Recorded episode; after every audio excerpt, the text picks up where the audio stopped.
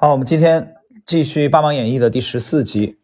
第十四集呢，我们重点来谈一下华尔街这个美股历史上另外一位伟大的作手啊，伯纳德·巴鲁克，他是如何在美股大崩溃之前成功逃顶的？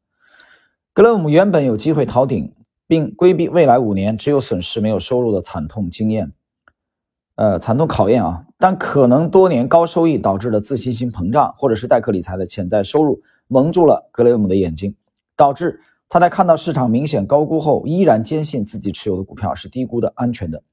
机会来自华尔街的传奇人物伯纳德·巴鲁克。巴鲁克是白手起家的华尔街投机大师，是从1889年三美元周薪的。华尔特华尔街跑腿员起步，到一九零零年财富超过百万美元的传奇主角。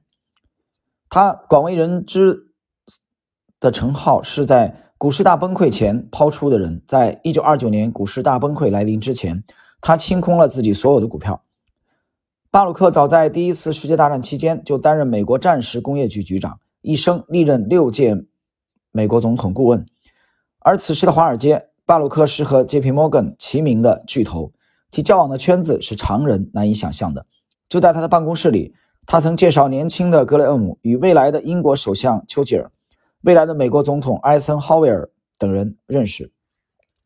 格雷厄姆结识巴鲁克是购买新办公室带来的意外收获。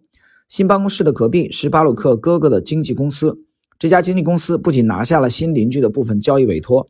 而且还跟着格雷厄姆参与了一次类似输油管公司的套利，获得一笔不菲的利润。为了感谢格雷厄姆，巴洛克的哥哥曾将自己的豪华游艇借给格雷厄姆一家玩了八天。按照格雷厄姆的表述，在有幸认识这位大人物后，自己陆续给他推荐过几只严重低估的股票。巴洛克认同格雷厄姆的分析逻辑，并大量买入，赚了不少钱。当然，以当时两人的地位和影响力差异，巴鲁克能认同格雷厄姆的分析本身已经给了格雷厄姆莫大的鼓励和信用背书。相比而言，这可能比利润更重要。想象一下，你对某公司的分析得到巴菲特的认同，而且巴菲特还真的按你的建议买了赚了，即便他没给你一分钱报酬，你可能也会因此而名声大振。一九二九年初，巴鲁克。派人通知格雷厄姆去他的办公室。此时，巴鲁克已经五十九岁了。他想将华尔街的业务交给一些年轻人来干，让自己的晚年轻松一下。格雷厄姆是他看中的年轻人之一。巴鲁克低估了自己的生命。实际上，他又奋斗了三十六年后才离开人间，享年九十五岁。我停顿一下啊，呃，巴鲁克，大家看啊，你可以。这里边已经描述了，就是二九年的时候他是五十九岁嘛，就三零年他六十岁，呃，我们按中国农历来说啊，他的本命年其实就是一九三零年，三零年的是马年嘛，按中国农历来说，对吧？午马未羊啊，马年。那么我们知道，其实一九三零年是巴菲特出生那一年，对吧？然后。乔治·索罗斯也是那一年出生的，一九三零年。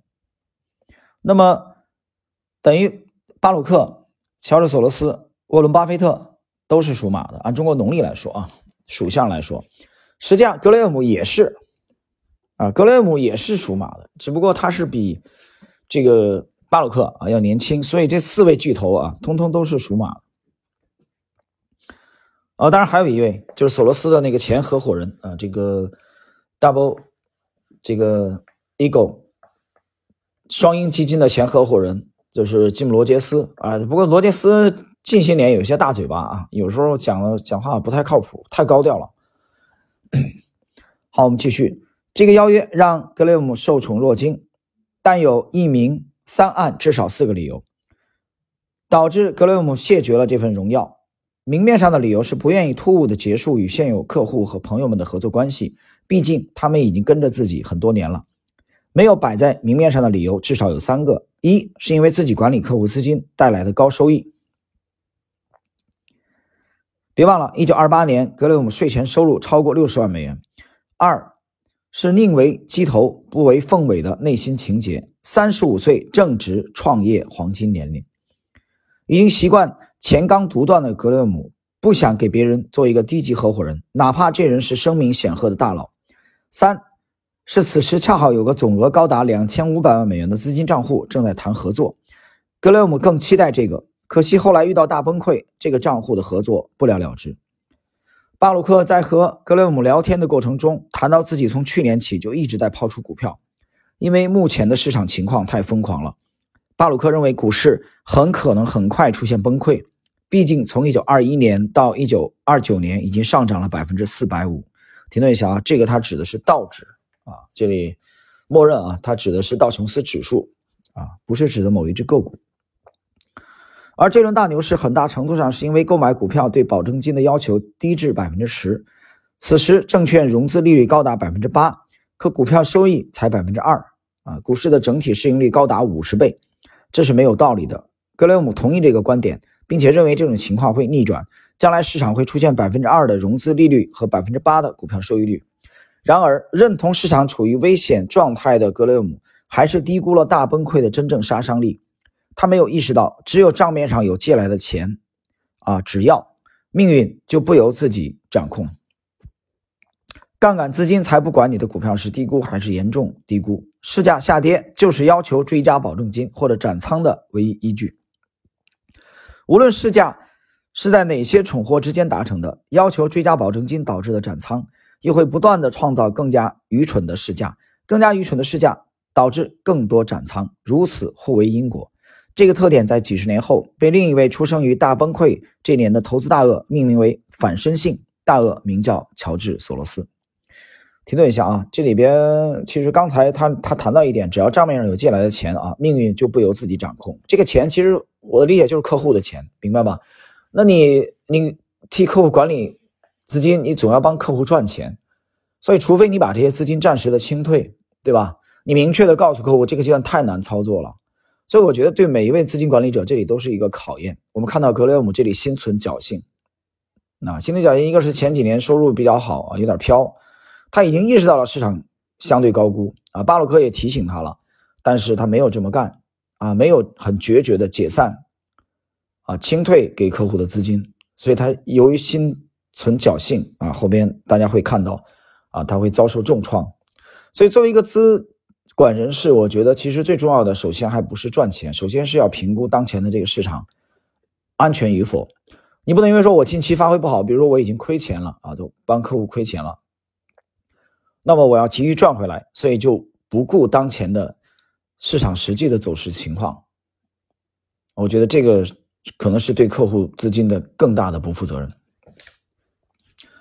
继续，此时的格雷厄姆当然没有认识到股市的反身性，他只是将杠杆降低到约百分之一百二十五。然而，道琼斯指数在不到三年的时间，先腰斩再腰斩，然后又一个腰斩，三个腰斩后又跌了百分之十二才见底。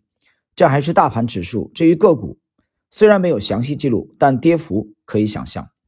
经历这次暴击，后来的格雷厄姆做了深刻反省，并保证自己一生再也不会犯这样的错误。在传世名著《聪明的投资者》第一章里，他这样写道：“任何利用杠杆交易的非专业人士都应该认识到，事实上自己是在投机，或者说是在赌博。”有趣的是，未来他最有名的弟子巴菲特找到一种不具有反身性、对投资者不造成压力的杠杆，并让这种杠杆成为他登上世界头号股神宝座的重要加速器。当然，或许弟子虽然利用杠杆交易，但不属于非专业人士，所以不是投机或赌博。巴洛克不在乎投机或者赌博的标签，他曾经这样评价过一位知名的银行家：他年轻未成名之前获得成就时，人们叫他赌徒。他的生意规模扩大以后，人们叫他投机家；伴随业务进一步扩大，等他具备举足轻重的影响时，人们称呼他为银行家。实际上，他一直做着同样的事情。呃，巴洛克这段这段描述很传神啊。其实，我觉得说到这里，我说两句题外话啊。因为过年期间跟亲友亲友们在一起聚，对吧？你要你要这个走亲戚啊，啊，走亲访友，肯定会有交流嘛，对吧？你不能。一句交流都没有啊，只是不停的吃菜。那你既然有交流，肯定就会有碰撞，有碰撞就会有分歧啊。所以这里边你就会看到三观不合啊。对同样的事情，比如说国足的事情啊，一比三输给越南，其实本身这个事儿也没什么大不了的事儿，对吧？当然，由这个事儿本身能牵扯到很多很多许许多多的问题。嗯，在这个碰撞过程中，你会发现严重的，你跟你身边很多的人三观不合，三观不合也没什么大不了的。但是我们生活中有一种现象，大家注意到没有？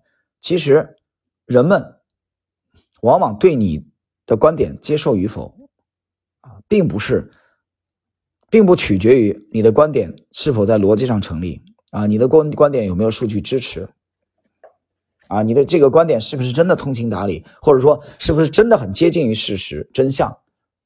他们不是这样考虑问题的。大家想一想。因为你身边的很多人的认知，实际上是取决于他自己的信息来源的，而这种信息来源很多是已经被被精心像草坪一样修整过的，而他几十年生存在这种环境当中，而他们又不具备强大的这个逆向思维能力和独立思考能力的话，那你和他的你和他们的对话，可想而知，很难持续下去。啊，也更不会很融洽，哪怕他们可能是你的亲人。好了，我们继续啊。据巴鲁克自传讲述，敦促他做出抛空决策的原因有两件小事，都和内幕消息有关。这两件小事似乎段子的成分更多一些。段子一，在我公司的外面一直有个老乞丐，常年在那里行乞。我经常给他点小钱。在一九二九年股市疯狂飙升期间，有一天他突然叫住我说。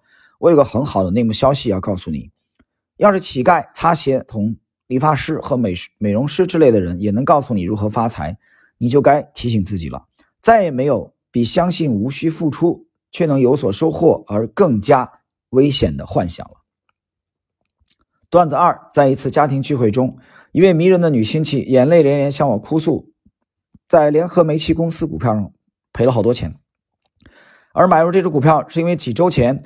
的一次家宴中，偶然听到我在电话里和别人说联合煤气公司，对对，挺好挺好，对对，好的。巴鲁克哭笑不得，他原本怀疑联合煤气公司有一些利空，于是派人去调查。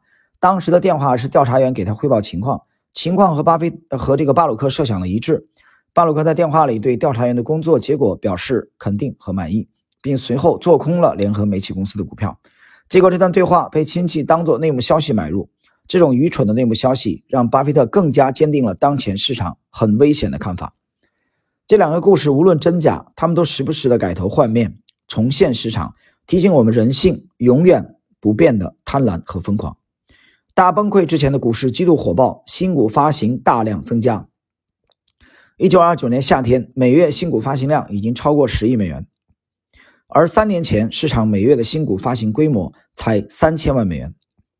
此时对市场的危险性产生直观认识，并不需要多么高深的知识，关键是没有被利益蒙住眼睛。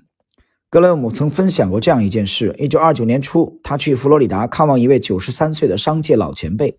聊天中，老人询问了格雷厄姆一些关于股市的情况和数据，然后马上非常认真地向格雷厄姆提出建议：“格雷厄姆先生，我希望你立刻去做最重要的事，明天就乘火车回纽约吧。”卖掉手里的证券，清偿你的债务，然后把资本还给投资人。如果我是你，这样的夜晚是无法安然入睡的。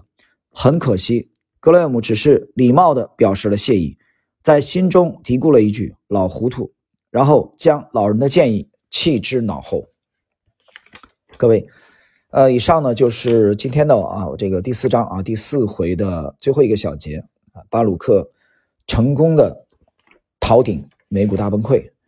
好了，那我们今天这一集内容就到这里。